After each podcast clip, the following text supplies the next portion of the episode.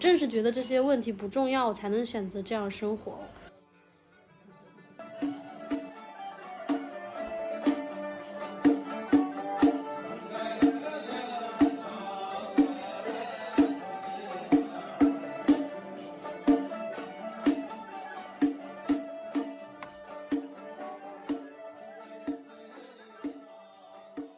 然后我朋友当时形容说，好像在那一瞬间，你看到了一个未知的、不存在的事物，而且只有你一个人看到了。于是他被一种未知的力量震撼了。抱团去过，红腿什么时候吃？哇，这直接扒着吃是吧？都都都尝尝。这个吹没吹？就是你在这样一个很小的地方，会遇到一些就更像是知己一样的朋友。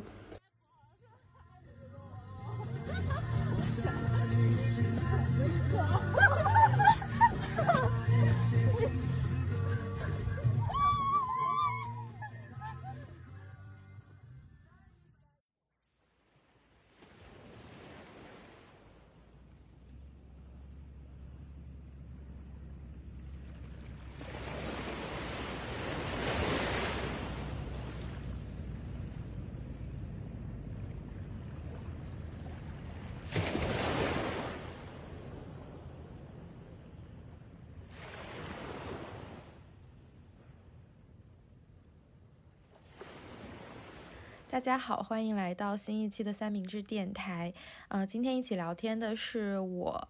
还有子怡，还有一位三明治的老朋友九竹子。嗯、九竹子是在三明治写了很长时间的每日书，然后我们也是在他的每日书里看他从纽约毕业回国，然后到现在，嗯、就感觉你的这个毕业之后的每天的生活都很不一样，然后经常在页面上给我们很多的惊喜。Hello，大家好，这里是剪辑中的子怡。我要在这里对九竹子的情况做一点点补充，帮助大家在之后的节目中能够更好的了解他丰富的人生。九竹子跟三明治认识好多年了，几年前在纽约留学的时候，他就在每日书用影像记录下了疫情期间的时代广场。身为摄影师的他，更喜欢把自己称作是一名记录者，同时。他也拥有多重身份，既是懂得帮助他人与自我对话的 life coach，也是一名写作者、解梦师。三明治每日书的共写班、常规班、各种主题班里，处处都有他留下的文字。二零二零年，九竹子在毕业后回国，来到杭州，成为了一名探店博主。但接下这份工作没多久，他就意识到自己并不习惯这样的生活，选择离开杭州，独自去西藏旅行。他就这样一路游走、流浪，事情也自然而然地发生着。在二零二一年的云南，他与一见如故的朋友们创办了自在游走。他们结合即兴艺术哲学和 life coach 哲学，为更多年轻人带来共创式的奇妙游走体验。他们在云南的小镇生活，坐着房车在新疆旅行了三个月，现在又游走到了海南，开启了新的旅程。对了，你在播客中听到的所有声音，都来自九竹子在他的旅居生活途中记下的一点一滴。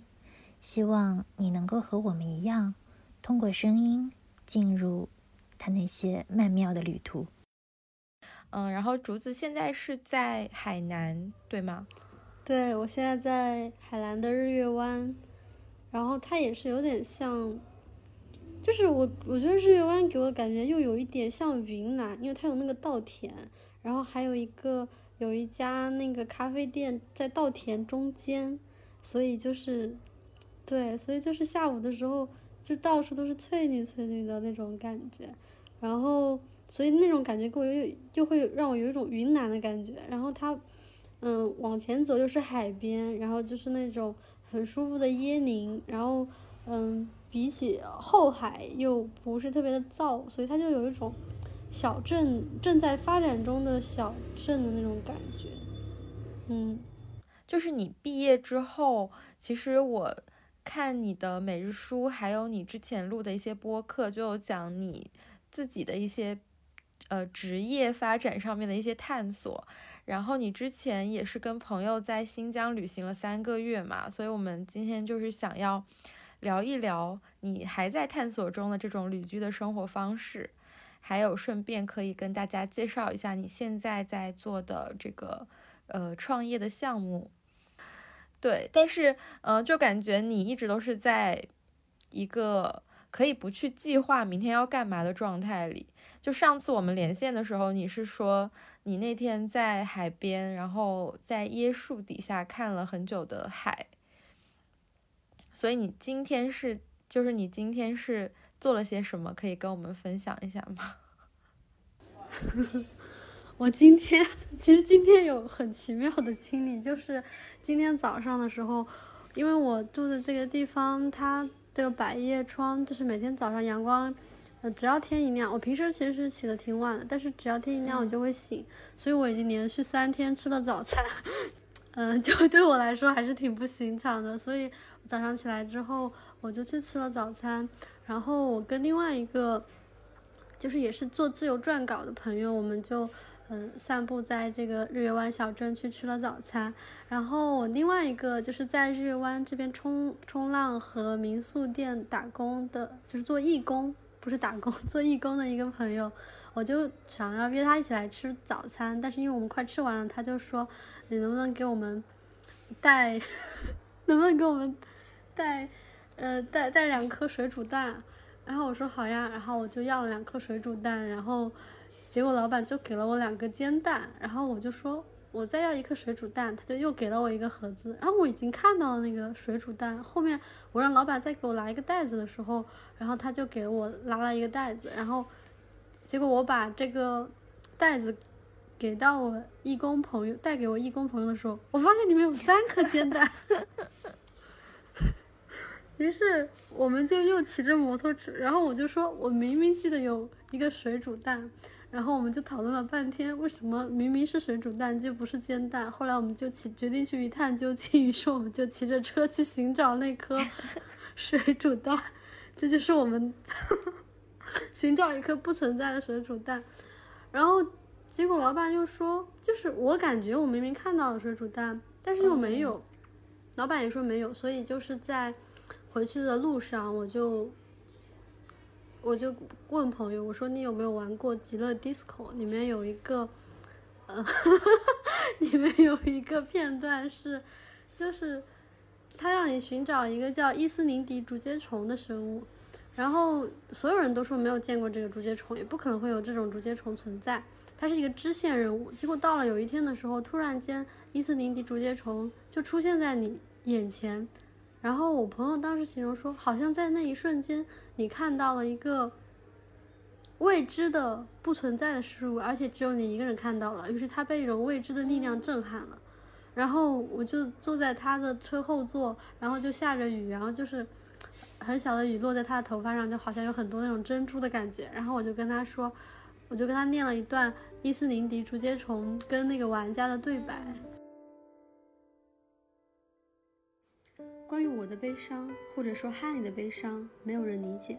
马丁内斯的人们看到我酗酒、破坏公物、歇斯底里；金看到我在电话前无能狂怒；朵拉觉得我是个疯子；特别行动队的同事们以为我患了精神疾病。只有竹节虫以它的存在反过来承认了我的存在，并且告诉我，灰玉是我为自己投下的一片巨大阴影。它正视我的悲伤，抛去了意识形态，警探类型。它仅仅是在正视我的情感。我说：“这也太疯狂了。”伊苏尼尼竹节虫说：“不，你才是。我们这次相遇的寓意是，我是一种相对中性的生命形式，而你是极端的，能吞没一切的疯狂，一种反复无常的神经系统。对于这颗星球来说，是一种全新的不祥预兆。”还有灰玉也跟着你一起到来，在你之前，没有人记得它。刺胞动物没有，辐射对称没有，鸟类和植物之间几乎达成了一致的协议。你会把我们全部摧毁。等等，灰玉是什么？伊苏林迪竹节虫，它是你在世界上投下的不安阴影，正侵蚀着现实，一片巨大的超自然的领域。它的到来与人类思维的到来是一致的。我没有那种力量，伊苏林蒂竹节虫，你是暴力和难以抑制的奇迹，还有在那里燃烧的星星都害怕你。如果时间足够，你会把我们统统抹去，不会有什么东西来代替，而且对你来说，可能只是个意外。我问：“怎么做到的？”伊苏林蒂竹节虫说：“我们猜想，它可能会像二十六亿年前那场消灭了所有厌氧生命的氧气浩劫一样，那是生命体第一次开始呼吸的时候。但你的情况更加糟糕，你呼出的不是空气，而是思想。没有树木是以思想为食的。怎么个糟糕法？”伊苏林蒂竹节虫：“你的眼睛接触到的一切都会回到那里，神经镜像的背后。”如果你眨眼了呢？我们还会在这里吗？请不要眨眼。如果有一天你将我们的记忆混淆起来，或者遗忘了呢？我问：这一切是从哪里来的？所有这一切，在我们周围，这个世界，伊苏林地主节虫，就连鸟儿都不知道，甚至就连水百合也不知道。我问：那我唯一能做的就是举起拳头对抗它，日复一日，没有答案。伊苏林地主节虫，你也能吃掉它，当成一片树叶塞进你的嘴里，很美味，或者一条芦苇。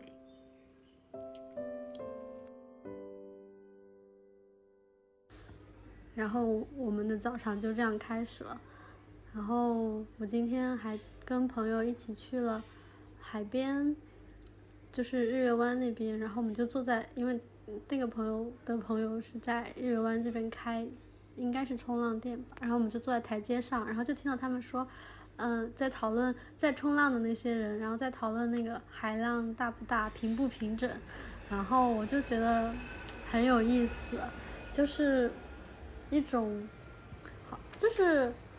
我会发现，就是我对冲浪了解好像更多了的一种这种感觉，但好像你只有住在这个地方，你才会对这个文化有，或者是当地的发生的事情有更多的了解，然后。然后我今天还跟我朋友，呃，一起做了一个 life coach，然后今天就是这样，嗯，比较舒缓的度过了。因为我就觉得早上这件事情很有趣，我决定把它记下来。感觉每次听到九竹子讲自己的一天，都会觉得有特别自然而然发生的奇妙的经历，就很。就是好像发，就好像一天也什么都没有发生，但又好像发生了很多事情，嗯，就是，对，就是差不多是这种感觉，因为每天都不太一样。哎，你现在住的这个地方就是日月湾，它离上次我们聊天的时候，你说你住在临水，嗯，它这这两个地方好像就是我都比较陌生，他们两个的距离大概是多远？嗯，距离好像就是你，我当时那天晚上叫了一辆顺风车，然后可能是，好像是一个半小时到两个小时，还是一一个小时到两个小时之间吧，这样。然后那个顺风车司机是从海口来的，所以我本来那天晚上想要割他，然后我一想到他是从海口来的，我心想我还是去吧，然后。对，所以我们在海南的踪迹是我们先绕着海南转了一圈，因为我们之前在做，呃，自驾游走带了一个活动，然后我们后面就在宁水待着了，然后又去文昌做了一个有点像嬉皮士文化的在热带岛屿生活的那个生活营，就是跟，嗯，零废弃，就是他们会践行零废弃的生活，就是有一点那种 anti civilization 那种。反文明的那种感觉，然后是完全不使用塑料的，然后，嗯，我觉得特别有趣的点就是他们还在椰林里捡到，就是因为台风天气，然后他们在椰林里捡到了被风吹下来的小松鼠，然后大家就一起养育那个小松鼠，然后，嗯，对，哎，为什么会说到这个？反正就是，呃，我们先在宁水待了。差不多有二十多天，然后又去文昌待了一段时间，然后，然后我就来到日月湾，因为我想冲浪，所以就来日月湾了，大概就是这样。嗯，那就是往来这几个地方的这个安排，是因为你们在海南做的一些和呃，就像你刚才说的这种生活营，还有在地的一些体验相关的事情，是吗？我觉得 其实很多事情都还是发挺偶然的。本来我们是、因为我们之前做房车旅行，大家可能觉得那个节奏，嗯，不太就是就是大家可能想要一个更舒服的节奏，所以我们就变成了旅居之后，其实我们三个是想要分开一段时间玩，然后就是旅居，然后一起探索海南这样。然后所以当时，嗯，到了海南以后，我们开完会以后是打算分开的，结果我们当时一起从，嗯，某个地方坐车去，本来我是要去富力湾，然后他们俩要去宁水，结果坐车的时候，呃，有一辆就是我们叫到一辆滴滴车，他开着那个特斯拉来接我们。然后呢，在路上的时候，我们又聊到死藤水，然后那个大哥他好像就，就是就给我们讲了一些他之前混黑社会的故事，然后我们听故事听得太入迷了，然后因为我们又很捧场，然后他又跟我们讲了他跟他初，呃初中同学恋爱的故事，然后就是大概意思就是一个人浪子回头金不换，然后最后这个他的初恋，然后又等到了他，然后最后。呃，反正就是这样的一个很很有趣的故事，而且那天刚好是他老婆的生日，他就准备做菜，做完菜然后回海口去给他老婆过生，然后我们就一直哎很开心的在听他讲各种，呃很就是他原来年轻的时候经历过那么多，最后又回归平淡的那个故事，然后结果车就直接开到了陵水，我都没有定定地方，所以我后面就也住在陵水了，然后这个是我们去陵水的一个原因。然后后面去文昌是因为我们要在文昌做，嗯、生活营，然后就在文昌待了一段时间。然后去日月湾是因为我想要冲浪，所以我就来到了日月湾。然后大概是这样的一个路径。嗯，那现在就是你自己一个人在日月湾，就跟你另外两个小伙伴没有在一起嘛？对对对，然后我们的哦计划就是大家分开探索，就是没有必要一直在一起这样，因为大家感兴趣的点也不是很一样。嗯，比如说，嗯，我的伙伴他们可能对可持续环保会比较感兴趣，然后另一个伙伴他是对经典文化比较感兴趣，那我可能会对艺术和创作比较感兴趣，然后我就会觉得，哎，其实来日月湾这些天有遇到一些朋友，就是比如说那天我们一起去吃这边特色的那种南洋风味的那个餐馆，然后 然后在路上的时候我们就想粘蓝牙，就是一车人，然后就怎么都粘不上，然后大家就很慌忙的粘蓝牙，结果每一个人都 粘到了对方的手机，然后当时有一个。然后就是你会在那个车上，大家放歌，你会发现哦，原来这些小众的乐队，就是他都听过，然后你就会觉得这种感觉特别好，就是你在这样一个很小的地方会遇到一些，就更像是知己一样的朋友。然后比如说有的人是写诗的，有的人是画漫画的，然后有的人是做乐队摄影的，然后你就会觉得好像在，就是很神奇的那种感觉吧。然后我会觉得这样会更快乐。然后我们的确觉得三个人分开之后，大家好像各自的领域都会，嗯，可以扩展了一点，就大家都会觉得这个节奏和这种状态会让我们更自在一点。嗯，嗯其实我很好奇，就是你一个人到热湾之后，你现在自己每天的生活它是怎么样发生的？因为我感觉就是你每次到一个地方，边旅行边生活的过程中，就会遇到很多人，然后每天发生很多事情，会让我觉得，哎，这些事情它是怎么发生的？你是怎么渐渐的跟这个地方建立起这样的联系，认识这些人的呢？我觉得就是我好像没有刻意的做任何事情，就是就这件事情也让我觉得特别的神奇。嗯，就是很多人他可能会觉得旅行就是我会发现很多我一开始担心的问题它是不不存在的，就是呃，我觉得这件事情可以回溯到我一开始从杭州退租就是我当时就是看了一本书叫《创造自然》，里面是讲的那个亚历山大洪堡，就是的故事。他是一个，嗯，有点像，就是他被形容成就是继拿破仑以来最具影响力的一个什么人之类的。然后我当时看那本书的时候，我特别的感动，就是感觉到好像远方在召唤我一样。然后，嗯。嗯，你那个时候从杭州，嗯就是你那个时候从杭州退租是，呃，你之前还是有在做一份工作是吗？我记得，对，我当时是在嗯一些平台做体验师，就是探店之类的。嗯，对，然后你就决嗯。定结束这个工作，然后要去大自然当中。嗯，当时其实是我跟妹妹一起在做探店，但是后面我会发现她想要把这件事情做成一个事业，而我只是希望用这种方式来匹配我自己的生活方式，然后其实并并不太就是适合在一起做这件事情，所以后面我就想要一个人去 流浪，然后我就从那一天，我有一天突然间把自己的在废话群的备注改成了快乐流浪汉。然后我当时就决定我要去流浪了，所以我就后面我就去川西拍摄，以后我就再也没有回 回杭州。对，为什么会提到这个？就是很多一开始设想的问题是不存在的。就是我当时，其实我离我想讲的是，我离开杭州的时候，我当时还在想，我这么多包裹怎么办？我一定要回到杭州，这样我东西才有地方放。但我后面发现，我不需，就是这些是我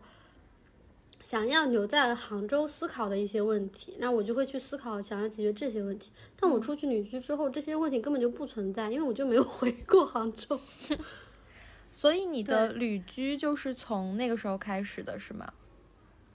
是其实杭州也算也、嗯也算是旅居的一部分，因为一开始我妹妹想要租八个月的房子的时候，我就觉得这不可能，我就只租了三个月。嗯，哎，那是在然后，呃嗯疫情之后吗？那是二零二零年吗？对，二零二零年。嗯对后面我就是想，呃，为什么会提到这个？是因为，嗯，我其实想要解释，就很多一开始思考的问题是不存在，比如说每个人出来玩以后，其实最担心的是住宿问题，然后以及你会不会在旅行的过程中有很好的体验。但我觉得这些都不存在，是因为我会发现，这一路上其实你会有很多的奇遇，比如说。我离开川西以后，我其实就没有地方住，而且当时我感觉也没有多少钱。然后，但是我当时不知道为什么发了一条朋友圈，嗯，然后我朋友看到了，他家正好就在那附近，于是我就在他家康定住了一段时间。然后呢，他也很有趣，因为他妈妈是，嗯，是有点像是，嗯，有我感觉应该像是民族舞团的一个非常厉害的一位舞蹈老师，然后。然后他那他妈妈刚刚结束那个《天天向上》的那个录制，然后那一期正好是跟丁真一起的，然后所以我我就在他家，就是我真的第一次，嗯，在一个特别就是真的是西西藏人，就是很藏式的房子里住那么久，然后就早上跟他妈妈一起喝那个奶茶，然后看丁真的直播，我觉得 就很神奇。嗯，然后离开之后，我就成都，他家在成都也也有一个，然后我就去了成都，然后后面很自然的流动到沙溪的时候，然后当时也是很巧合，就是嗯、当时有一个客栈，然后但是他给了我一个比较比较就是。我觉得有可能是因为他知道我我是做 life coach 的，然后大家互相之间有有一种默契在，还是我不知道是什么原因。总之，他给了我一个，他好像我之后朋友再来就没有机会再住的一个常住的价格。当时其实价格也很低，然后我后面也是啊，我为什么会讲这件事情，就是包括我我现在其实也很神奇，就是我现在住在朋友家嘛，但是其实是我当时离开呃文昌的时候，然后正好有一个朋友从日月湾去到那个空间，然后就是在我把那个车推迟的二十分钟内，然后我们认识了，所以他就给我推荐了几家民宿，然后嗯，我就认识了其中一个民宿的义工，然后我们就成为了很好的朋友。然后后面就是他又让我，就是这位朋友又让我住在他家，所以我现在就是，嗯，其实是住在他家，然后我们现在就成为了非常好的室友关系。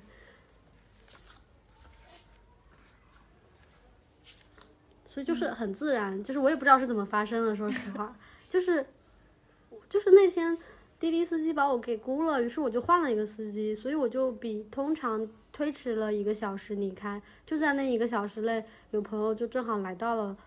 我们那个地方，他正好是从日月湾来的，然后我正好要去日月湾，就是这么巧，我都不知道怎么去形容，我就觉得一切都是巧合。哎，那你在这个过程当中，就是你遇到的，就像你刚才讲的，你遇到的很多这些朋友，就是据你观察，其实，呃，像这样子不断的旅居的人，就尤其是年轻人，在你流动的这个过程当中，你遇到的还不少，是吗？我感觉，就是像我一样真的在旅居的朋友，嗯。我好像并没有遇到特别多，嗯。大部分是，呃就是来就是来某个地方玩的嗯。会比较多。他可能在这个地方待一两天，然后到半个月，然后这样遇到的这样的朋友比较多。其实旅居的朋友会相对相对来说少一点，嗯，但是有很多路上遇到的人，他们曾经旅居过，大概是这样。嗯，就我觉得，嗯。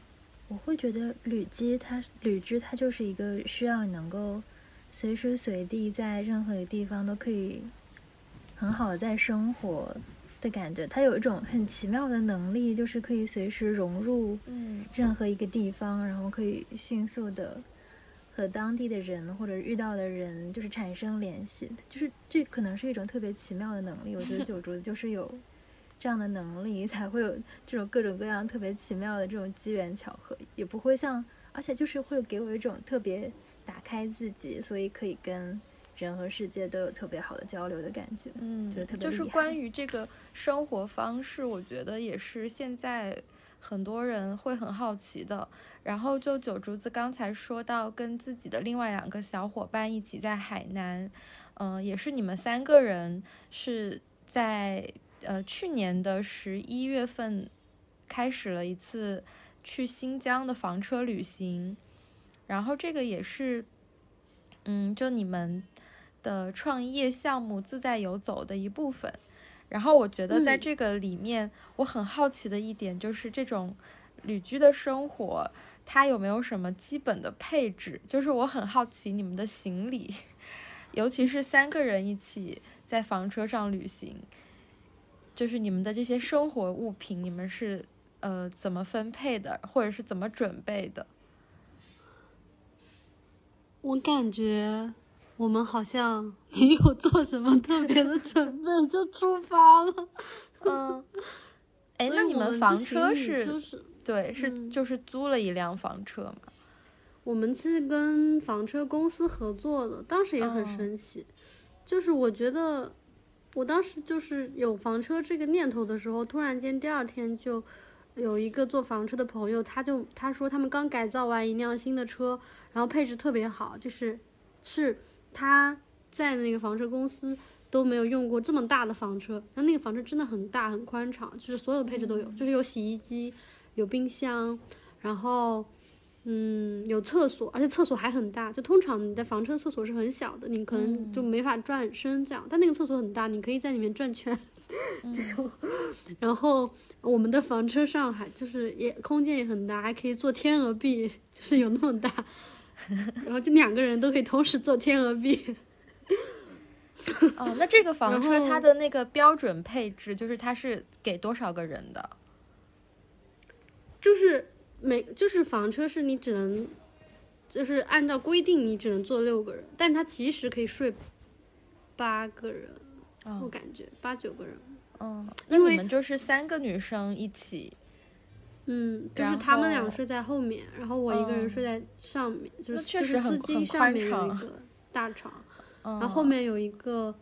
嗯，我可以简单描述一下这个房车的构造，它是中嗯间有一个像客厅一样的，然后是厨房和一个桌子，但桌子可以放下去变成一个床，然后上面可以睡两个人。然后司机可以睡在那个司机的位置，司机上面有一张一点五米的大床，然后我是睡在那个位置，但它是有个弧度的，因为那个车前面是有流线的，然后后面还有一个上下铺，然后他们俩是睡在后面，这样。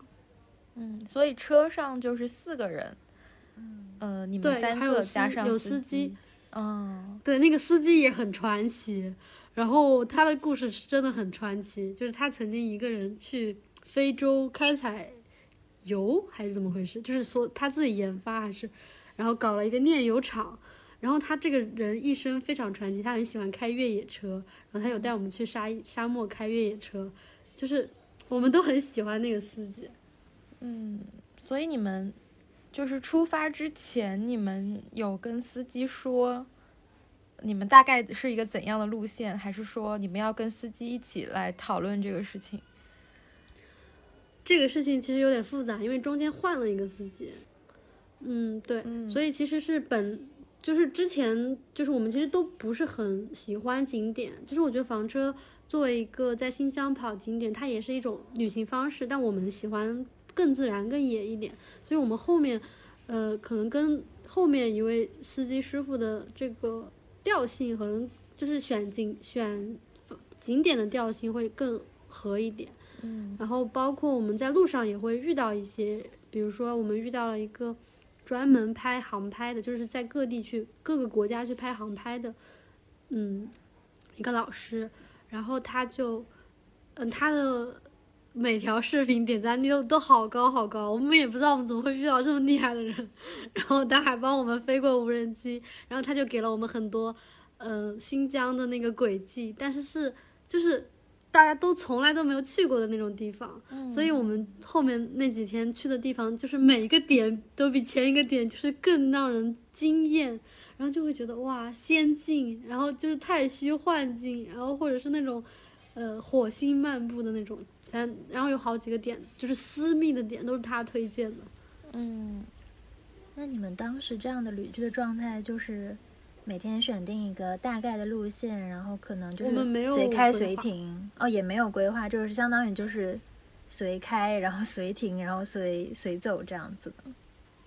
就是比较流动一点。然后我的，然后规划其实是我的朋友负责的，但是他也是很流动的一个状态，就是我们俩会相对更流动一点，所以就是还是就是随时调整这样的一种旅行方式，不是说特别定死的。嗯所以你们整个旅行就是在新疆的时间是多少天？我们在新疆，我们是九月十四号从兰州去的乌鲁木齐吧，大概好嗯像是，反正是，嗯，九月份去的乌鲁木齐，然后九十十一，然后待了三个月，离开的新疆。嗯，嗯嗯，哇，是经历了整个秋天，那很漂亮啊，秋天的新疆。嗯，对对对，秋天的新疆很美。这是你们第一次，就是你们三个人第一次去新疆吗？我不是第一次去，但是我感觉哦我这次去的地方跟之前去的地方就没有重复，哎，好神奇。嗯然后，嗯，我朋友他之前也在新疆走过一趟，但应该是就是我们两个都来过新疆，然后另外一位朋友可能是第一次来，对，是南疆还是北疆啊？南疆、北疆都去了。啊，我们去了和木，嗯，我们一开始去了，我们有去可可托海，然后和木、克孜尔，还有一个叫什么盐湖，然后拜城、库车、和田，其实几乎都去了。嗯，嗯，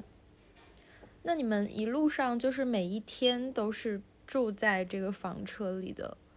是吗？我们并不是每一天都嗯。住在房车里，哦，就是因为我有一个伙伴，他的腰不太舒服，嗯。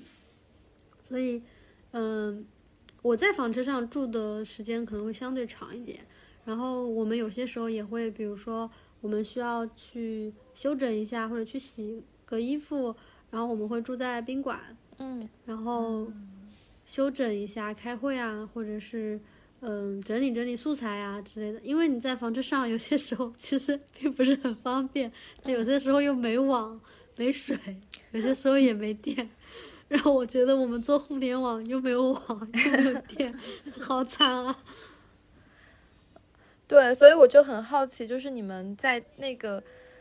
这一趟旅行当中，你们一般一天是怎么过的？就是一般有多长时间开车在路上？我们一般是就看情况嘛，我感觉一般好像是十点多的样子，或者是就是九到十一点起来了以后，可能就会就开车在路上，然后一般晚上七点左右就会就不会，然后在路上我们就是遇到了一些好看的景色，就会在那个地方多待一会儿。然后我们有几个地点是，呃，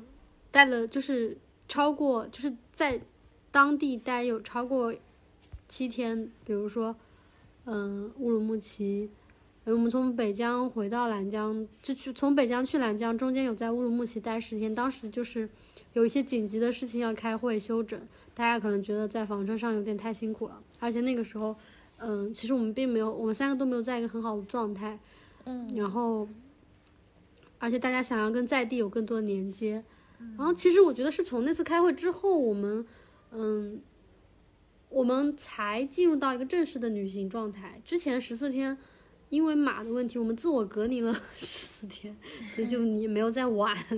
没有在玩，然后后面就后面才开始正式旅行，大家才开始进入，哎，真的有那种旅行的状态。嗯所以就是，嗯，然后我们在喀什待了很长时间，然后在和田也待了差不多七天以上。就这三个点，我们是有把车停下来，在那个地方待一段时间的。嗯然后其他的时候，我们就是就是走走停停，如果遇到喜欢的，我们就会下去拍照，然后飞无人机，然后然后我们就会在路边一个非常就是我觉得房车比较有意思的点就是你可以在路边。然后放上小桌子，然后就开始做饭，然后你就可以吃饭，然后你就会，比如说，你可能会在羊群边吃饭，你可能会在峡谷里吃饭，或者在水库边，然后全部都是冰封湖面，然后你就会在各种地方吃饭，然后，然后我觉得这种感觉还是蛮好的。就是我记得有有一次我们在一个胡杨树下面吃饭，然后是在沙漠里，然后我们就在说。哇，这里好舒服！然后来了一辆货车，突然间烟尘滚滚。刚开始是来了一辆小车，然后他看到我们在吃饭，于是就把车开得很慢。然后我就觉得啊，这个人好有素质。然后过了一会儿，来了一辆大车，突然间，我们的我们的这种就是烟灰尘滚滚，然后就好像有一种在红尘滚滚，我们在吃饭的这种感觉。有些时候又又好像在那种世界尽头吃饭的那种感觉。然后有些时候又觉得，反正就是有很多很多个场景，你会觉得很不真实，是真的是这样。嗯就是你在火，好像在火星上吃过饭，然后在 在很多不同的地方都吃过饭。嗯哎，那你们的这些食材还有用来做饭的这些燃料是怎么携带的呢？还怎么获取的？嗯我们有电磁炉，嗯还有小锅，然后还有一个空气炸锅，但是空气炸锅使用率比较低，因为车停下来的时候，其实很多时候，嗯，就电不够用，嗯就是我觉得对我来说，其实就是很痛苦的一件事情，因为我是习惯在晚上工作的人，结果晚上的时候，有些时候你又不能开大灯，然后就是电就不会不太够用的那种感觉。那食物呢？就是呃，沿途的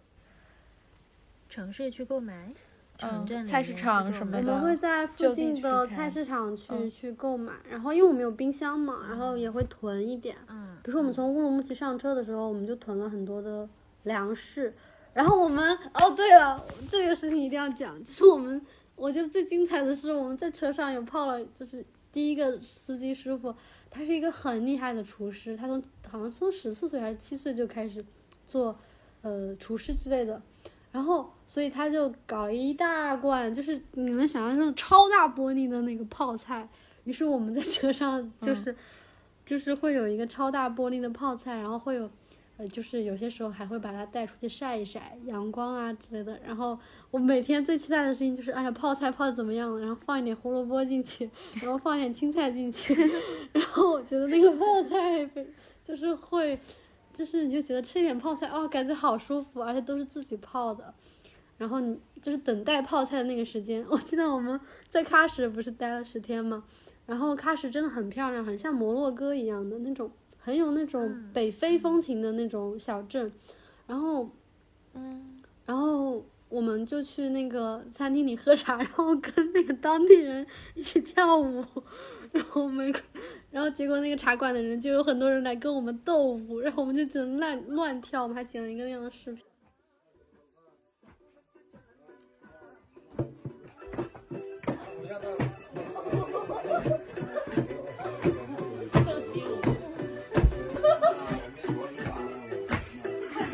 哇，你讲半麦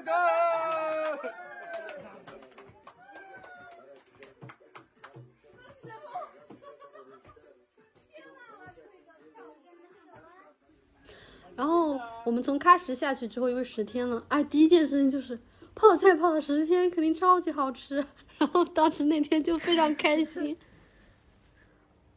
所以就是，呃，你们这一路相当于是一边在开房车旅行，然后也在一边工作，是吗？对对对，其实我觉得这个过程其实嗯是一个，嗯，对体力、精力、能力都要求非常高的一件事情。然后再加上我们是三个人的团队，然后我们的内部也会有一些，就是因为我们是在旅行中认识的，所以其实这个难度是很高的。再加上我们三个性格又很不一样，所以就会有很多的模式啊、作息啊，还有呃各种冲突吧，也不能说是冲突，嗯、可能用差异来说更合适。所以在这个过程中有非常多非常多的沟通，非常多非常多的表达，然后也每个人也会有很疲倦的时候。那你们的工作状态大概是什么样呢？我知道你们是做这种大概自媒体的东西，会有文字啊、图片啊、视频啊等等。你们嗯大概每天的工作状态会是怎样？就是阿眠是负责录播课嘛，然后我是负责文字创作、剪辑，还有照片、视频都是我在输出。然后，嗯，我觉得对我来说其实是一个很大的挑战，因为我其实之前一直是作为一个独立创作者存在的，然后我的创作节奏也是很自然的这种，然后所以在房车上的时候，其实对我来说是一种有很大的心理压力，就是你想，就是我们作为这种，呃，你们经常催稿，可能也会有这种感觉，就是有些人他就是要到最后他才会出来一个很好的东西，然后但是你在车上的时候，是每个人都看着你，是。就是你有些时候你的确需要一个时间去放空、去思考，你才可以输出质量那么高的东西。但是你在车上，可能大家一直看着你不动，他就会觉得你是不是没有在做事啊，然后就会压力很大，然后，然后因为你又背负了自己在创业的这种责任感，所以其实很多时候会有一些。会有压力，再加上你在旅行中你本身就很累，所以我觉得，嗯，我觉得就是在创作上会有一些旅行过程中产生的压力吧，因为旅行本来就是半边，就是我之前不不不仅仅是房车，我之前形容旅行，我觉得它就是一个半边享受半边遭罪的过程，它不是所有的时刻都那么愉快的，而且又很辛苦。嗯，旅行旅途就是你一直在车上，车其实是有点颠的，因为我们的车很大，所以就是，嗯，会会很辛苦。你旅行了一天，然后还要在车上，晚上的时候，一般晚上的时候我会写一些东西啊之类的，然后其实会有点辛苦，但是其实也还好，我觉得是一嗯很特别的体验吧，对，就是每每个体验都还蛮特别的。就是而且经历了这种极限创作之后，我可能更加了解自己需要一个什么样的环境去更好的创作。我觉得就是我们三个都在某种程度上达到了我们彼此的极限，然后我们就可以更好的回到我们自己的状态里，所以我们现在的状态就就是大家都会更好一点。嗯，就我觉得有一些嗯、听众肯定会好奇，嗯、你们在做的这个事情，就是一边旅行，然后一边用创作来记录，它是一个大概是一个什么样的，嗯、就是算是创业的一个一个一个事情，然后它跟这种可能我们看的比较多的这种旅行自媒体有什么区别吗？嗯，其实我们，其实我们一开始是，就是我们一开始是这样想的，就是，嗯，我我想说一下我我们最早做自在游走的一个初衷，其实是因为我当时认识了我的合伙人，然后我发现我们两个人都有一种，嗯，能不能说能力吧，就是我们在旅行过程中遇到我们的人，可能都会觉得自己很很幸运，或者说他可能会觉得他更喜欢他自己了。就是，但是这是一件很自然发生的事情，就是一种状态在影响着对方的，就是有点像是用生命在影响生命的这种感觉。然后我其实我我会觉得我很喜欢这样的状态，就是一边旅行一边做 life coach。然后我的伙伴他是做觉察和成长的，然后我们在一起就会觉得，呃，这件事情很有意义，然后也是我们想做的事情，就是在旅行中去，嗯，去觉察，去跳出自己的生活本身。然后我们又都很喜欢大自然，就是你在大自然中徒步，会有一种被爱和接完整的爱和接纳着的感觉。所以我们就希望可以让这件事情更以更自然的方式去发生，就是我们带领大家在自然中去成长，然后同时带大家去体验当地的一些，呃，有点像是小众秘境的那种感觉。因为我会发现我去的很多地方，大家就是会觉得，呃，我们去的是同样一个地方吗？比如说我去云南，很多人就觉得为什么你你你去的云南这么好玩，我去的云南好像不是这样。然后我觉得可能就是我们都会有一些。嗯，我们都会很容易发现一些秘密的 地方，所以呢，我们就希望可以以这个形式去旅行，然后把旅行过程中大家发生的这个内心的一个变化记录下来，然后把它作为一个故事传播出去。因为我们始终相信每一个故事它都不是单一的，就是所有你看到的问题，你觉得它是你自己的问题，它可能是一个社会性的问题。然后我们就会希望把我们在这一路上的故事记录下来，然后传播出去，然后这样可以，嗯，影响到更多人吧。但是这一切都是以一个更自然的方式去进行的，所以我们就做了自在游走，然后后面又有新伙伴加入，然后就会，然后这个事情会有一些新的变化，然后，嗯，其实本身。我们也是在旅行中成长，所以我们只是，其实我们只是想要通过一场旅行去见证大家的成长，然后我们也只是一个陪伴者的角色，就不是那种导师的角色。虽然大家可以做导师，但我们都不想要做导师，我们想要是一个陪伴者，然后大家就可以在这个过程中自己去成长。所以我们就是把旅行 life coach，就是它是一种共创式的旅行，是互相成长。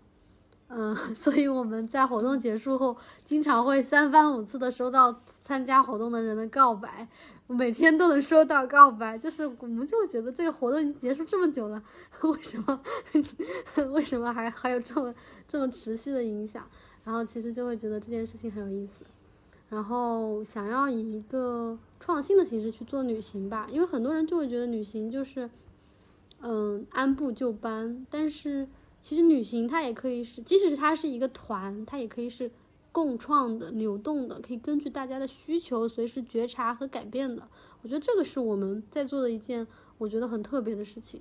就是我们是会根据对方的状态和对方，就是我们感知到对方的状态去调整我们的这个行程。它有一个大的框架，但它也是以生命本身为基调的，就是我们很我们去倾听和关注。生命本身，所以我们才会知道哦，接下来该怎么做。我觉得这个过程其实很美妙的。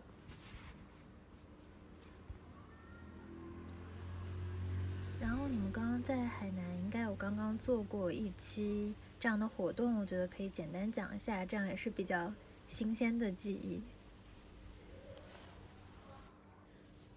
我们在海南做了一期生活宁，然后那个标题叫“和环球旅修者们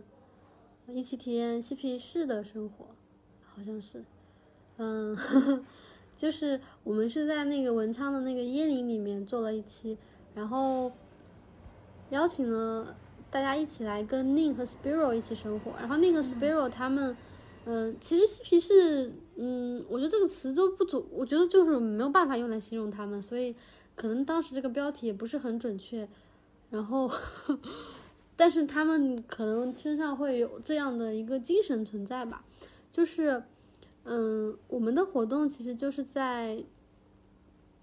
嗯，就是大家去到这个空间，然后我们每天一起生活，然后他们的空间是。嗯，我们会在一起，就是制作，会有一些手作，然后我们会一起骑车，然后在这个椰林转一下。然后，嗯，我们每天都吃素食，然后这个食物呢，它都是在菜园里自己摘的，或者是早上去菜市场，然后那个老奶奶自己种的。我记得有一天我去菜市场的时候，然后老奶奶就送了很很多菜给我们，然后所以它的食物是很新鲜。然后每天大家都是吃素，然后就是好像就是你围在一个，就是围在一起，然后旁边会有一个小火炉，然后我们就在一起吃吃饭，然后这种感觉特别好。然后旁边还有一一株向日葵，然后月亮就很高的挂在上面，然后大家在一起吃饭的时候，是觉得胃口特别特别特别好。就是我觉得那是我这几年胃口最好的几天，就是吃饭的时候就认真吃饭，然后这种感觉。然后我们会有一些工作，呃，工作坊，比如说我们早上会有瑜伽、冥想、行禅，然后颂钵，然后会有一些手作，比如说一起做捕梦网，然后一起做椰子碗，然后就是你要把一个椰子从剖开，然后把水弄掉，然后把里面的那个肉一个一个挖出来，挖出来之后呢，然后要去抛光，然后，然后，然后，然后就是大家就一起做椰子碗。然后一起爬树，然后一起聊天，然后我们会有一些 life coach 的团体教练的活动，关于情绪的工作坊，然后关于对话真我，就是让每个人去倾听自己内在的，在自己内在空间去倾听自己内在的声音，跟自己产生连接。嗯，然后其实最多的，这样，然后主要还是体验 Link 和 Spiral 的生活，就是他们是完全在践行零废弃的生活，比如说。牙膏是，他们不使用牙膏，他们是自己做的牙粉。然后呢，他们跟大地母亲有很深的连结，他们会自己种菜，然后，嗯，然后也是衣服啊，都是自己做的。然后他们会自己制作那种管制的乐器，所以就和我们在一起吹吹箫，然后吹那个长管的那个乐器，然后有很多的乐器可以玩。然后，我觉得在这样的一个。就是椰林篝火，然后有萤火虫，然后大家在一起很认真的吃饭，然后，然后还有一起养小松鼠，是在这样的一个环境里，你会感觉到就是沉默的力量。嗯，在第一天篝火的时候，然后 Nick Sparrow 给我们喝了可可，然后就是有一个可可仪式。可可仪式就是你要问自己一个问题，然后你喝了可可之后，你就会敞开心扉，然后嗯你可能会得到关于这个问题的答案。然后宁就说，感觉好像这个可可仪式持续了四天，然后最后一天，我们把自己的执念缠在一个树枝上扔到火里。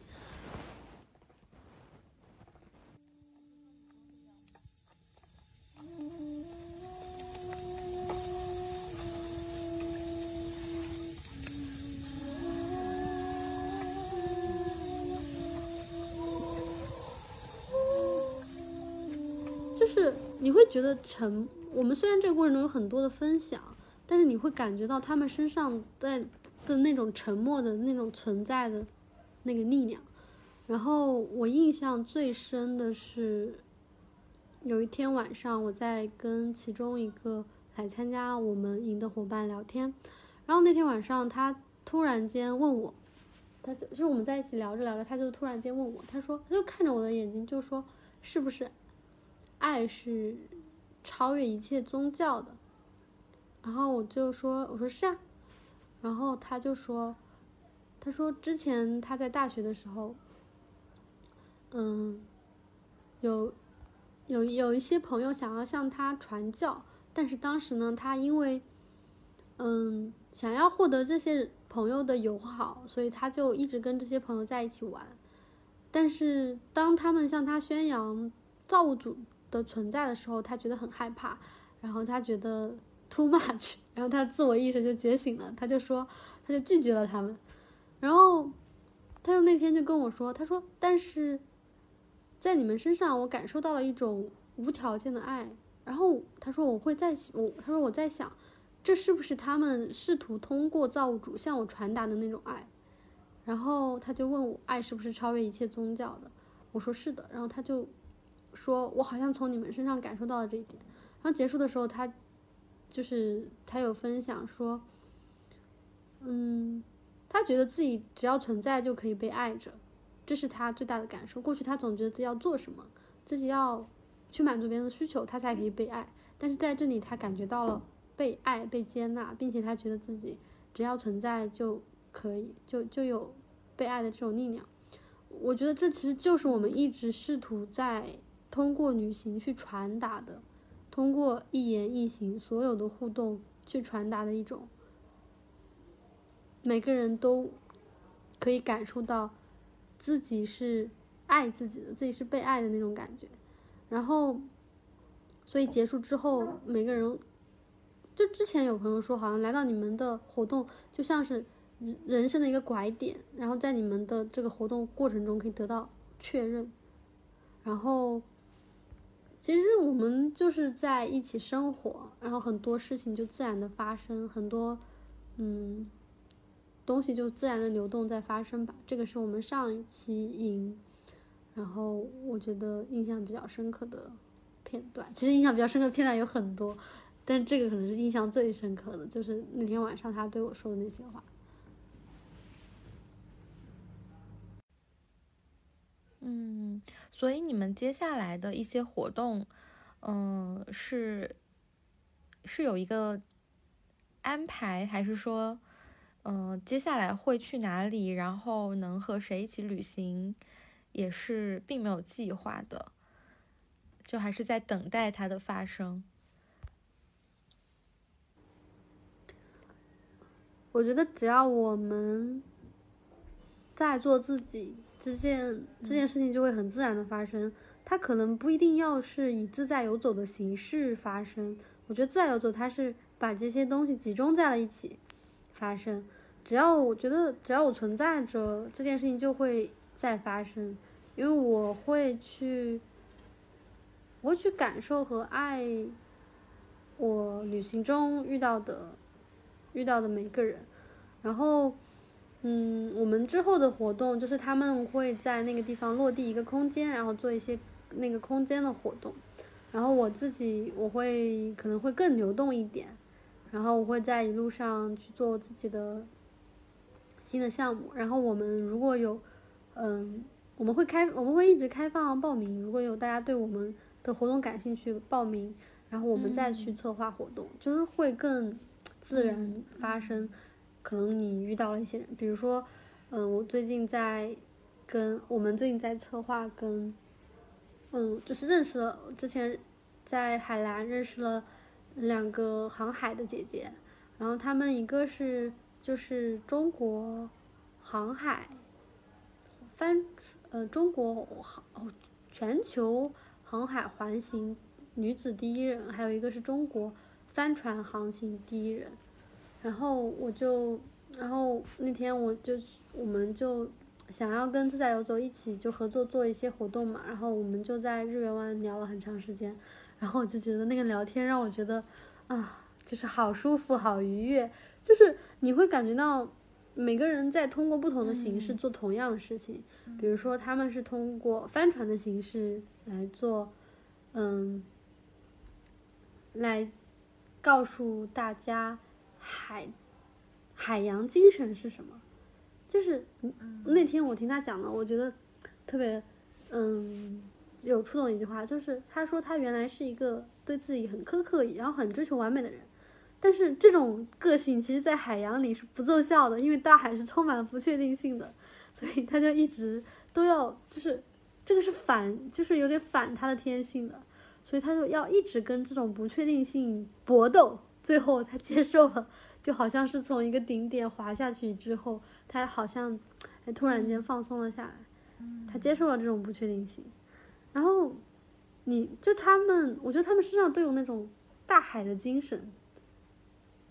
存在，然后这种精神让我觉得很感动。然后我们就是想要，可能就是跟有很高的精神世界的人这样联动，然后我们邀请大家去参与他们的生活，然后以此生成一些故事。我们可能会希望以这样的形式继续下去，然后我们自己也可以在自己最好的一个状态，就是不像之前房车那种太密集了。就很像是团建，很像是极限挑战和变形记。嗯，我觉得很多听众可能会好奇，就是呃，创业这个事情，它听起来就跟嗯这种计划还有经营是息息相关，它跟自在好像没有什么关系。对，对，然后它听起来好像很矛盾。然后你是怎么去理解这个之间的关系的？还有就是，嗯，因为你现在其实选择这种生活方式，我觉得在很多人看来还是相对比较遥远，然后有一点不切实际的感觉。就你有没有听过这样的这这方面的问题？就有有没有人问过你？嗯，这样的生活真的是可以一直这样进行下去的吗？然后经济方面，你有没有什么样的考虑？这种？我觉得这个问题，就是你就是有三个问题，但这三个问题其实都很有趣。第一个是我的确不喜欢“创业”这个词，但是这个是 这可能是我合伙人比较喜欢的一个词，然后这也是一个很能激励他的词，于是他尝试用这个词来激励我，然后就 非常没有效果。然后有一天，就是我觉得这中间有一些很奇妙的心态转变吧，一开始。我觉得他想要跟我合作，是因为我状态特别好，所以他就说，嗯，我只要负责自在就好了。但是当所有的 创作压力都在我一个人身上之后，我就发现，哎，好像我的状态就，嗯，没有想象中那么好。就是特别是在房车那个时期，我觉得可能就不，嗯，我的状态可能相对其他人来说，可能要好一点点，因为我可能相对来说还是更能适应变化了，比如说。我的伙伴可能晕车，他不太适应房车生活，嗯，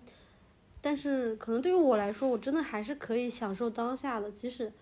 呃，压力很大的时候，我也可以享受当下的那种状态。然后创业这个词，一开始我就会被他带进去，我就会觉得哦，我要创业，我要负起责任来，我要好好加油。但这个其实并不是真正可以激励我的方式。就是因为我自己本身是做 life coach 的，我知道每个人不同性格，他是有不同的激励方式的。比如说对于我来说，你需要告诉我的并不是我们要创业，我们要严肃，我们要讨论，我们要赚钱，这个东西对我来说是负向激励。如果你跟我说我们要一起玩，我们一起创造，我们一起去搞一点哎有趣的事情来，然后不要那么严肃的跟我说，我可能就会觉得哎充满干劲，然后。对，所以就是后面我自我，我一开始我其实觉得对这一方面我会觉得有点，怎么说呢？我会觉得，好像是带着一种义务去做事情。我觉得其实对我来说，对我的状态会有影响。但后面我自我接纳了，有一天我就很勇敢的 跟他说，我不喜欢创业这个词。我说，我说创业这个词并不能激励我。我觉得那天他可能也会有一点。就是他的价值观，不是他对这个世界的认知，可能也会有点崩塌。他可能会觉得啊，这不是一件很鼓舞人心的事吗？为什么你要对我说这些话？我觉得他可能也会有这种，但我觉得我后面就是更接纳自己了之后，我就会把我的真实的想法说给他听。我觉得我们这个团很有意思的一点就是，大家是允许真实的感受被表达的，所以我们会一直说自驾游走只是一个形式，这个过程是我们三个人的共同成长，我们三个人都更了解自己的需求，更了解自己要做什么，也更理解和欣赏彼此，这这是一个过程，所以我就非常。其实，如果你在一个非常理性的人看来，我说出这句话其实是很任性的。但是我觉得，这是我的真实想法。我觉得我要很勇敢的把它表达出来，这样其实是我觉得这个才是负责的一种。因为我我觉得我有责任告诉对方，我在什么样的情况下可以表现的更好，而不是说在你以为我可以表现的好的情况下，一直非常别扭的、憋屈的去试图表现。然后又否定自己，我觉得这不是一个很好的状态。所以那天我就很认真的跟他探讨过这个话题。我说，嗯，创业本身并不能吸引我。我一一开始吸引我的是这件事情是有有意义的，它很好玩。然后我也希我也想要，嗯，支持你的理想。然后我就是想要做这个产品产品前期的研发，我后面可以把这个，他因为他更想要做的是平台，我说后面可以交给你。我我没有问题，但是前期这样的方式并不可以激励我，我还是希望他以一个更自然的方式。我甚至其实我并不是一个很商业化的人，嗯，我觉得这就是我现在的状态，我就非常直白的就跟他讲了这件事情。嗯，我们其实我们三个人都会有状态不好的时候，我们都是互相接纳、互相理解、互相表达需求，包括。嗯，大家会有一些模式冲突，沟通方式，因为我的合伙人是非常理性的，所以对我和另外一个朋友在亲密关系，其实我们的创业很像是亲密关系，但是他太理性太直接，其实对于我们俩来说可能会有些嗯很难承受吧。我觉得在那个阶段下，现在大家就好了，每个人都变得更柔和，就是可以更加 get 到对方的点是什么，怎么样去表达。我们反而形成了一个很好的场域，然后其他人也可以感受到我们身上的这种真实。我觉得这个是很有趣的一点，就是大家并不是被我们塑造出来的形象和完美打动，大家是被我们彼此之间有这些差异，还互相努力去爱对方的这种真实所打动。然后我发现这种真实反而给大家带来了更多的力量。对，这个是关于创业。然后关于有没有人觉得我们的想法不切实际，我觉得这个问题非常有趣，是因为我已经把自己放在了一个全部都是支持者的一个环境里，然后所以其实我会意识不到我的生活对别人看来是不切实际的，但是我发现每一次接受采访的时候都有这个问题，然后我才意识到 我的生活在其他人的眼里是非常不正常的。对，羡慕。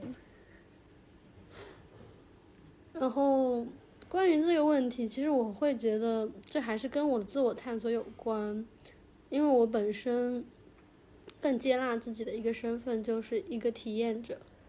我觉得作为体验者，这个生活就是就是这样的。比如说，很多人会觉得《刀锋》就是毛姆写了一本书叫《刀锋》，里面的拉尼的生活可能就很难理解，或者是会觉得《月亮与六便士》里面的那个，嗯。主角的生活很难理解，但其实我在看这两本书的时候，我觉得我我我甚至没有任何冲击感。然后我在看《心灵奇旅》和在看《土拨鼠之日》的时候，就是我也就是就是我的心态很微妙，就大家看了以后会觉得很感动，但我看完之后，我会觉得有一种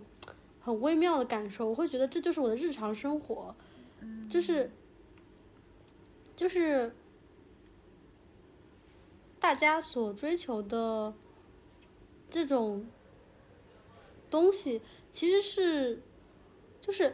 其实你是需要很多的自我接纳，你才可以做到的。但是你自我接纳之后，它其实就是平常的生活。因为比如说《心灵奇女》，大家可能会觉得这样简简单单的看着一片叶子，去欣赏一片叶子，就是才是人生的意义。但是其实这是很奢侈的一件事情。因为你必须要放放弃时间观念，你必须要不紧张过去和未来，你必须要很活在当下，你才可以这样做，你才可以去。我记得《爱在三部曲》里面有那个女女生曾经讲过一句话，就说小时候她经常迟到，然后她妈妈就说你为什么老是迟到？然后后来有一天她妈妈就观察她还是怎么回事，然后她就发现。他会经常观察一片叶子缓慢落下，恰恰是生活中这种微小的时刻，使他感觉到了意义和这个世界的连结感。但是，很多人就觉得我要上课，他不会去关注一个叶子是怎么缓慢的落下的。所以我觉得这其实是，所以我会觉得我心心态会有点微妙，就是。大家那么追求，我觉得当时《心灵奇旅》出来的时候，其实很多人都发了很长的文章在朋友圈感叹，就是人生的意义是什么。然后我就会觉得，其实这件事情这么简单，但是又这么奢侈，真的要做到其实又很难。你需要放掉很多东西，你才可以这样。但是你，你就是真正放掉了之后，大家又会觉得。哎，这个人在过着一个很愚蠢的生活。比如说，《刀锋》里面的拉里就就是大家问他你想干什么，他说晃晃晃趟子还是晃膀子，然后就是那种闲逛的那种感觉。但是，这就是他呀，他想要追求的是，嗯，他是一个求道者，他想要追求的本来就不是世俗意义上的工作名利，那对他来说。去图书馆看书，去探索世这个世界存在的意义，自己存在的意义，这对他来说就是最重要的。那其他的事情就不是很重要。所以，我有时候会觉得，我甚至无法回答这样的问题，因为那些问题本身就是我正是觉得这些问题不重要，我才能选择这样生活。我正是忘掉了这个问题，我才可以这样。如果我会纠结这个问题，我就不会是现在这样。我就是可以回答这些问题，我会去想这些问题，但是我现在不会去想这些问题。嗯嗯，对，所以我还挺好奇，就是你现在的一种，呃，说生活方式吗？就是因为要不断的在不同的地方流动嘛，那你的这些个人物品，还有你的一些，呃，像你普通一天会做的一些事情，会不会你会尽量的去精简它？然后让自己能够更轻松的，就是说走就走这样的 一个状态。我觉得就是比较自然一点的吧，因为你会，因为你箱子就这么大，你添一些东西，你就必然要要要舍弃一部分东西嘛。所以就是不断的在更新。我觉得这也是我一开始选择旅行的一个很重要的原因。是因为旅行的过程中，你会不自觉的做减法。当然，因为从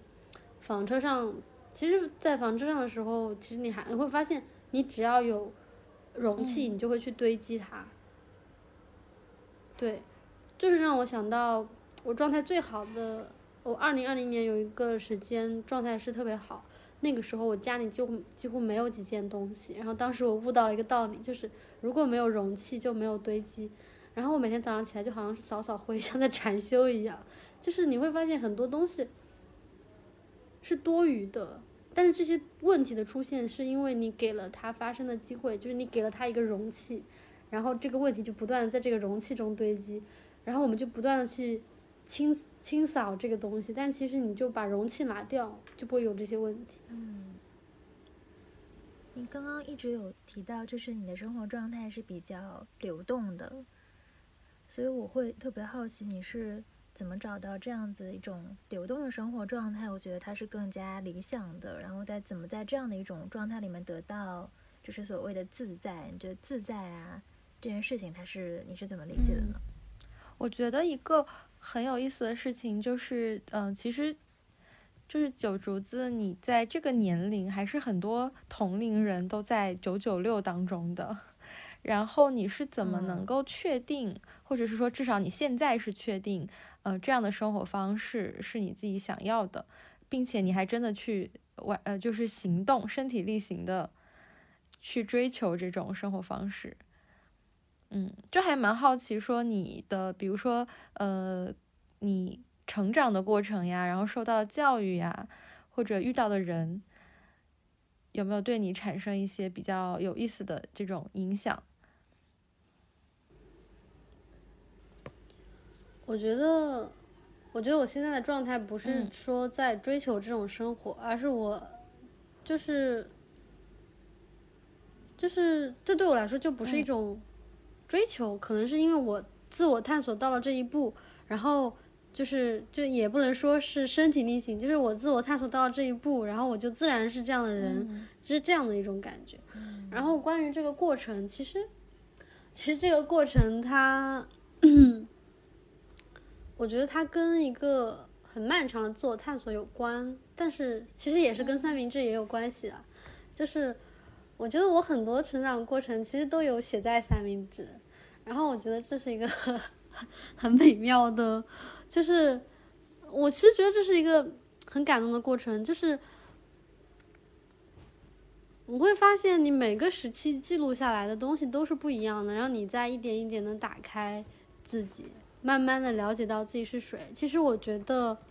对我最有帮助的一件事情还是深度写作，好像没有其他的事情比这件事情帮助更大。当然，我会有在做一些项目，然后这些项目中我有探讨自己的存在和这个和时间。和我的物品、和空间、和我的秩序、和我所处的位置等等等等的关系，但是我会发现它是一条线，把这些串起来，最终让我自我发现的还是，嗯，深度写作，就是你在深度写作中得到的那种快乐、解脱，我觉得是其他的媒介有些时候很难做到的，对。然后我在写作的过程中，我我会更加认识到我自己吧。然后我首先是，嗯，这个其实还是跟注意力分散有一些关系。我其实最早在三明治也有写过一些跟注意力缺失有关的文章，但是那个时候我所理解的，就是我有被确诊注意力缺失症，但我那个时候所理解的注意力缺失症，它可能。虽然说是一种特质，但我那个时候还是把它当做是一个有点像是问题存在的，嗯、因为我看到我自己身上很多不同寻常的地方，比如说就是很多事情我就是做不到，比如说，嗯，就是我当时好像有写过，就是在那个海外。三明治海外的时候，好像有个老师还采，当时就注意力缺失有采访过我一些问题，然后我当时就给了他一张图，那个图就是 就是一个很长的一个银行卡单，它是我的外卖的截图，就是因为我每次都丢银行卡，然后就要重新办一张，然后最后我会发现，哎，就是它有一个长长的 银行卡单截图，然后就是我的。我我那个时候就会觉得我的这个人生是很混乱、很很失控、很失序的，就是没有秩序。很多事情我就是会不自觉的忘记，然后我的思维不断的跳跃，很多事情都没有完成。那个时候我就不能理解为什么有些事情对我来说这么难，就是做不到，然后又很难以完成。然后我在这个探索的过程中，嗯，这些东西都进行了翻转。嗯，我可以简单讲一些，比如说。我那个时候发现很多东西没有完成，它很像是一种流动的悬浮状态，就这些东西悬浮在空气中，然后他们就自己在那里飘飘飘，然后好像有一个气流在吹，然后这些东西就都没办法落地，是因为他们太丰富、太复杂了。然后那个时候我就会觉得，嗯，是不是所有的，就是我会觉得为什么这些东西都没法落地？后面我意识到是因为我想法太多了。就是，我是我更像是一个创意生产机，我而不是就是像有些人，他是一个执行者，我更像是一个创意生产机。就是我后面看到有一个公司很聪明，就是有一家科技公司，他聘请了一些科幻小说作者来给他们提供灵感，就这群科幻小说作者。专门给他们提供灵感，他们只需要提供灵感。那我就想，哎，我为什么要这么逼自己？难道我不是一个，我可以是一个提供灵感的人啊？我为什么不能只做精神这一部分的工作呢？这明显就是我在这个世界上更合适的位置啊，对不对？然后还有一些例子，比如说，我会意识到我在不断的离开轨道，就是前，就是我当时也有在三明治写过，就是我记录了我之前在沙漠上开摩托车，当时我跟着一个车队，然后，嗯，我会发现。我没有办法跟着一个车队，就是我总是一会儿一会儿跑偏了，然后那个后面的人就就过来警告我说你要跟着车队，然后我说好的，然后我也很努力的想跟着车队，然后过一会儿又跑偏了，然后，然后但是这件事情最终的结果是什么呢？就是后面我们从沙漠里回去的时候，然后那个带队的那个人，一共前面有个带队的，后面有个带队的，后面那个带队的人就。问我说：“你还想不想开车？”因为他已经开始质疑我会不会开车，然后我就说我想。结果因为我们开车开的太野，然后他就，我们就离开了车队，然后就一路驰骋，然后就把他也给开得很开心，然后他就张开双手说啊，然后因为你知道在沙漠上开车，其实它会有那种土包，然后你就会一颠一颠，然后就是我们把马力加到最大，然后我就会发现，我在没有车队的时候，我就可以很自由的开车，我可以把马力开到最大。然后我们就开辟了一条新的道路，然后就没有再跟着车队。然后我就觉得我的人生就是这样的，不管是从微观的事情哈，还是从宏观的事情上，就是我从微观的事情上，比如说我会，我永远都在跑偏的路上，写作也是这样，我就没有一个主题，可能就跑偏了。然后宏观上可能就是我的整个人生都是在跑偏的路上，就是我那个时候就觉得我为什么不能一直跟着一条主线一直走到尾呢？为什么大家都这样我就不行呢？比如说我大学前四年换了四个校区，然后好像我做什么事情最终都会跑偏，然后我就不理解我到底在干嘛。然后有些时候你好不容易选定了一条道路，然后你好像又不是要做这条路，我就会觉得我在干嘛？我那个时候对自己就会有很多的怀疑。但后面我就发现，我为什么一定要完成一件事情呢？也许我就是一个体验者呢。对于体验者来说，完成。就会忽略我有，就会就是完成这件事情会阻碍我有更多的体验啊。也许我只是想要前面那一部分的，我只是想要感受体验，然后通过体验不同的生活，